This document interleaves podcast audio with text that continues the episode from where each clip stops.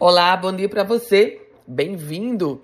29 de dezembro de 2022, quinta-feira. As primeiras do dia chegando, confirmando para você que no próximo dia 5, ou seja, na outra quinta-feira, vai acontecer a posse do novo presidente do Tribunal de Justiça do Rio Grande do Norte.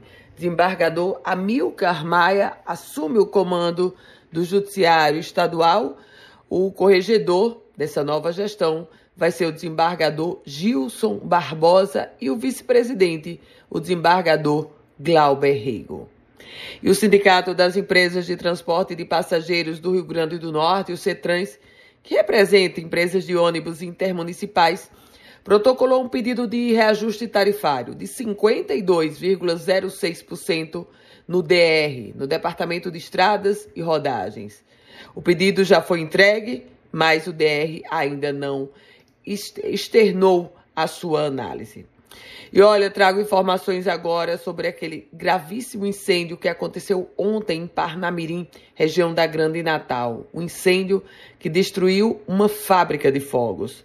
Duas vítimas do incêndio tiveram o 90% dos corpos queimados. Elas estão em estado grave, internadas no Hospital Valfredo Gugel, em Natal. Operação Sorriso, na cidade de Mossoró, confirmada para acontecer entre os dias 16 e 21 de janeiro. A Operação Sorriso, que atende adultos e adolescentes, crianças com fissura labiopalatal e labiopalatina, cirurgias que são realizadas gratuitamente. Eu trago informações agora de que cerca de 2 mil presos do regime semiaberto do Rio Grande do Norte, que usam tornozeleira eletrônica, estão tendo direito a uma saída temporária estendida nesse final de ano.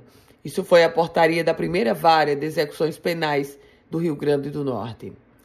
E a Secretaria Estadual de Tributação divulgou o calendário para pagamento do imposto sobre propriedade de veículos automotores no IPVA, o IPVA do Rio Grande do Norte.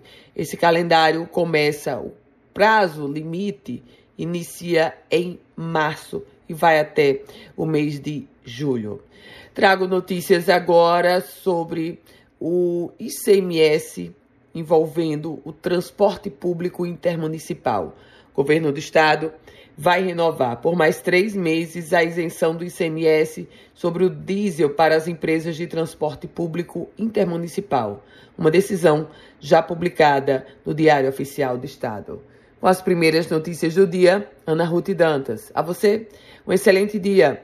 Se quiser compartilhar esse boletim, fique muito à vontade. Para começar a receber, você manda uma mensagem para o meu WhatsApp, que é o 987 16 8787. Bom dia para você.